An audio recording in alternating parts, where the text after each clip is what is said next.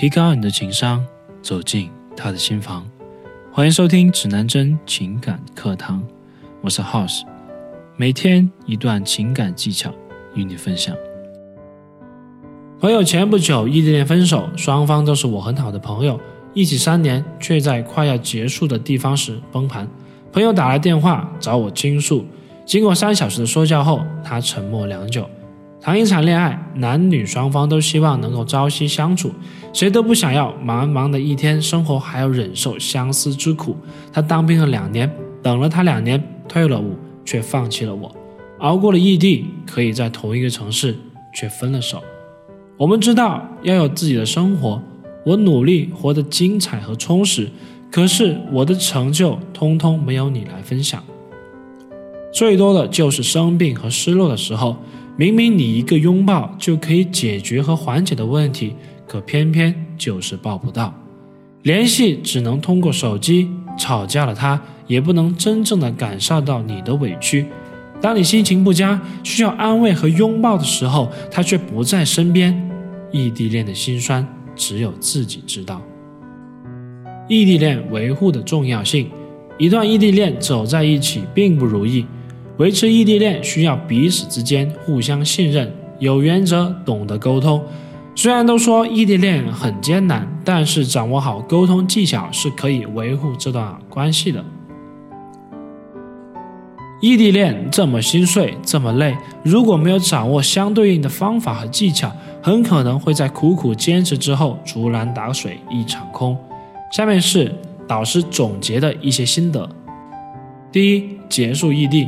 既然异地是一个问题的根源，那么最好的解决方式当然是异地结束。很多人都是后知后觉，分手后才说为了可以挽回对方，自己愿意舍弃一切。与其就此在后，不然防范于未然。结束异地就是最果断、最有效的一个方式。第二，彼此信任是首要。据调查，异地恋分手原因居于首位的是信任危机导致。就因为不在同一处，所以才更应该彼此理解。爱一个人不是怀疑，既然在一起了，没有信任很难继续往前走。男朋友多一份理解，女朋友也会少一份闹性。都是忍受相思之苦，一定要理解对方。三，保持沟通频率。想象如何你们在同一个地方，每天肯定会一起吃饭聊天。如果是异地，同样的也要保持这个节奏。四，一起商量下次见面的细节。你们需要一起商量下次在哪里见面，什么时候，越细节越具体是最好的。比如见面后一起去什么地方吃饭，去哪喝东西，看什么电影，早上做什么，下午安排什么。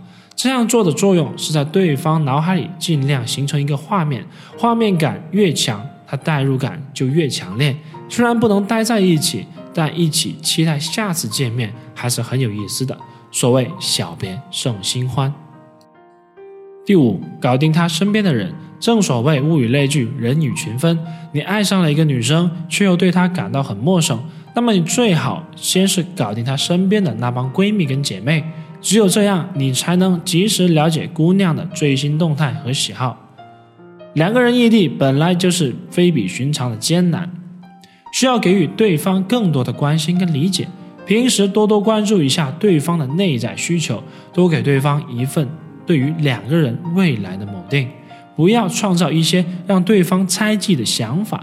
如果没有接到电话，及时的主动进行解释，让自己的生活更加的透明化。两个人如果足够的坦诚，并且相信对方爱着对方，就不会产生猜疑。同时，两个人对彼此未来的真诚的坚守，一定会换来很好的爱情结果。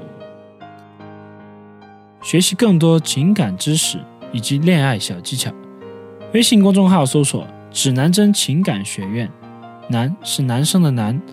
我们明晚不见不散。